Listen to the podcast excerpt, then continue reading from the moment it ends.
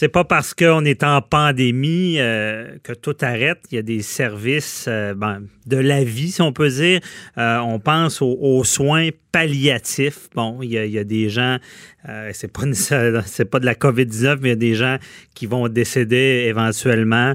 Et il y a tous des services de soins palliatifs qui sont donnés. Et ils sont aussi touchés par cette crise-là avec différents aspects. Et avocat à la barre, un, on voulait en savoir plus sur ces soins-là de fin de vie. Et euh, je reçois euh, euh, Annie, Marie, pardon, Marie-Julie Chimber, qui est directrice générale de la maison René Verrier à Drummondville et aussi présidente de l'Alliance de 35 maisons de soins palliatifs. Bonjour, Madame Chimber. Ben, bonjour à vous, bonjour. Merci d'être avec nous. Euh, et on était curieux. Euh, on sait que des fois, c'est un sujet qu'on n'aime pas parler, la fin de vie. Et là, ces maisons-là de soins palliatifs sont là pour des gens qui, qui on sait qu'ils vont partir, mais c'est pour les rendre le plus heureux, le, plus confortable possible avant ce départ-là. là oui, exactement. Euh, ben, d'abord, merci de me recevoir. Ça me fait plaisir euh, de, de vous jaser de soins palliatifs et de la réalité des maisons de soins palliatifs qu'on qu'on a toutes actuellement depuis les sept, huit dernières semaines mhm. avec cette pandémie-là mondiale. Euh, et c'est pas surprenant pour moi de vous entendre que vous connaissez moins bien euh, ce que sont les soins palliatifs, voire même les maisons de soins palliatifs. En effet, la majorité de la population connaît mal ce que sont les soins palliatifs parce que c'est un peu tabou, hein, la mort, euh, la fin de vie. Euh, on veut pas être rendu là, euh, on veut pas trop y penser, mais en même temps, c'est très triste parce que les soins palliatifs ne sont pas des soins de mort. Les soins palliatifs sont des soins qui visent la vie jusqu'au bout, mm-hmm. qui sont d'une tendreté et d'une d'une tendresse et d'un amour absolu et qui veulent d'abord et avant tout que notre patient soit soigné dans toutes les sphères de, de, de, sa maladie. Donc, bien sûr, au niveau du corps, au niveau de la souffrance, on est des experts dans le soulagement ultime de la souffrance pour s'assurer que le corps puisse euh, vivre son 24 heures à la fois le plus doucement et le plus sereinement possible. Et bien sûr, les soins psychologiques euh, avec de l'accompagnement euh, psychosocial, les soins spirituels, les soins, tout ce qui est de tous les aspects alentour d'une vie mhm. qui est dans laquelle on peut croquer jusqu'à la fin. Bien, bien expliqué. Oui, et en plus de ça, ben on prend soin, on prend soin aussi des familles de nos patients, de leurs proches aidants, de leurs accompagnateurs qui eux aussi vont vivre des grands moments pendant mhm. euh, euh, une fin de vie, euh, évidemment. Et on va tous y arriver un jour, hein. Un jour, on va tous être en fin de vie.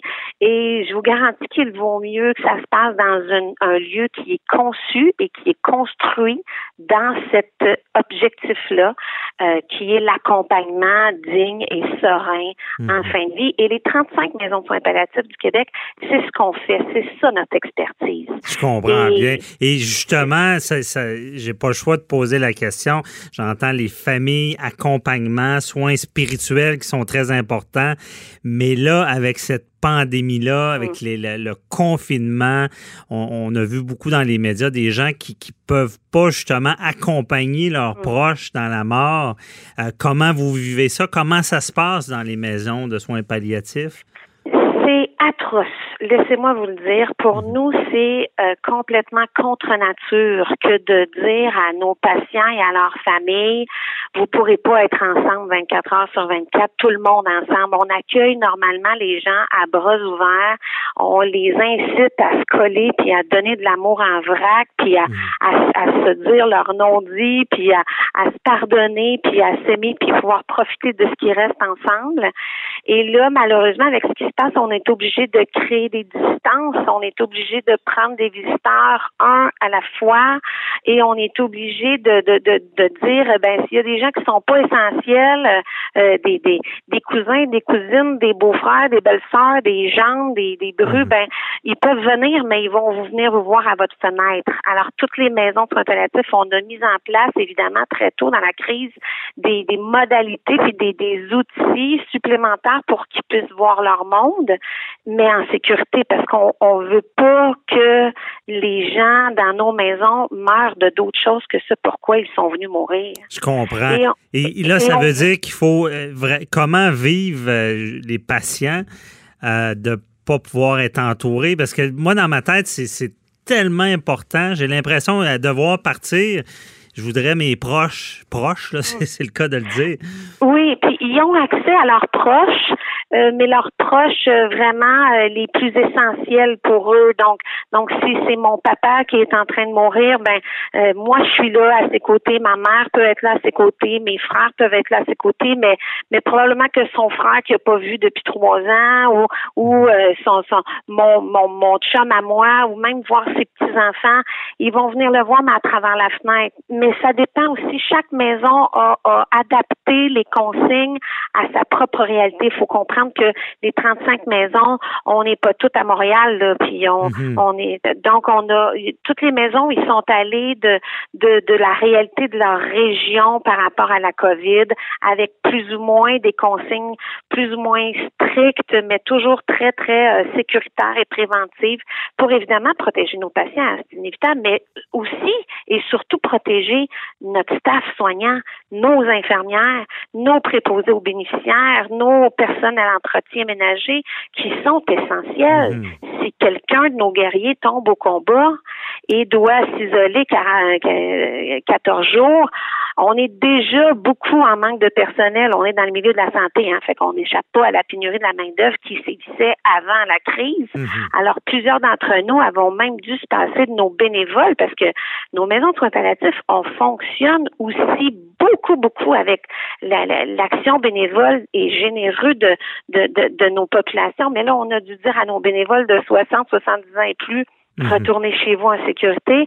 Alors, on s'est adapté, euh, non sans difficulté, hein, il faut se le dire, là, on a, nos, nos, maisons ont fait preuve d'une résilience extraordinaire. Euh, les, les, les les, les, les, les, les, équipes, les gestionnaires ont fait en sorte que tout le monde soit euh, en sécurité, à la fois patient, famille et, et soignant. C'est un tour de force qu'on mhm. réussit à faire. Le ministère est, quand même très collaborateur, nous a déclaré très rapidement dans la crise euh, comme organisme essentiel et prioritaire. Donc, on a eu accès très rapidement à du matériel de prévention et on est maintenant directement dans les lignes de communication avec chacun de nos CCCIUS de nos régions respectives. Mais maintenant, il reste tout l'aspect financier. Mhm. Évidemment, comme organisme à but non lucratif, on vit de dons. 50 de nos budgets annuels proviennent des, des, du 20 pièces généreux que tout un chacun va nous donner parce qu'il nous fait confiance et qu'il est content de nos services. Et des entreprises qui nous commanditent nos activités de collecte de fonds. Mais là, évidemment, tout ça est tombé à l'eau. Mhm. Tout ça est, a été annulé et le sera encore pour les longs prochains mois. Alors, on est tous très inquiets de comment on va faire pour nos liquidités, comment on va faire pour continuer à payer notre monde jusqu'à l'automne, puis rendu à l'automne, comment on va faire pour finir notre année, parce que, comme je vous dis, par exemple, à Drummondville, on a un budget de 1,3 million de dollars en coût d'opération annuel pour nos 10 mhm. chambres privées. Or, j'ai à peu près 550 000 dollars que je dois aller chercher à chaque année dans la poche des gens et en dons et en commandites. Et là, j'ai plus rien qui rentre. Hmm. Je pourrais pas aller chercher 500 000 euh, au mois de novembre, décembre. Donc, euh, euh, on, est toutes dans la même situation. Alors, on essaie toutes nous autres aussi de se réinventer, mais mais là on, on, on, lève la main aussi pour le ministère euh, de la santé, pour pour le gouvernement qui qui nous oublie pas, mhm. qui, qui qui pense à nous dans dans, dans leur fonds d'urgence, dans dans dans leurs modalités et surtout parce que les gens qu'on soigne, on soigne 4000 Québécois par année. Ça, c'est les gens qui vont mourir dans nos maisons, mais c'est sans compter les dizaines et les dizaines de milliers de familles et de proches qui les accompagnent, eux, pour qui on continue aussi d'être là. Et à qui on offre toujours des services complètement gratuits. Ben oui, c'est vraiment, euh, comme j'ai dit d'entrée de jeu, on n'aime pas en parler, mais c'est une réalité.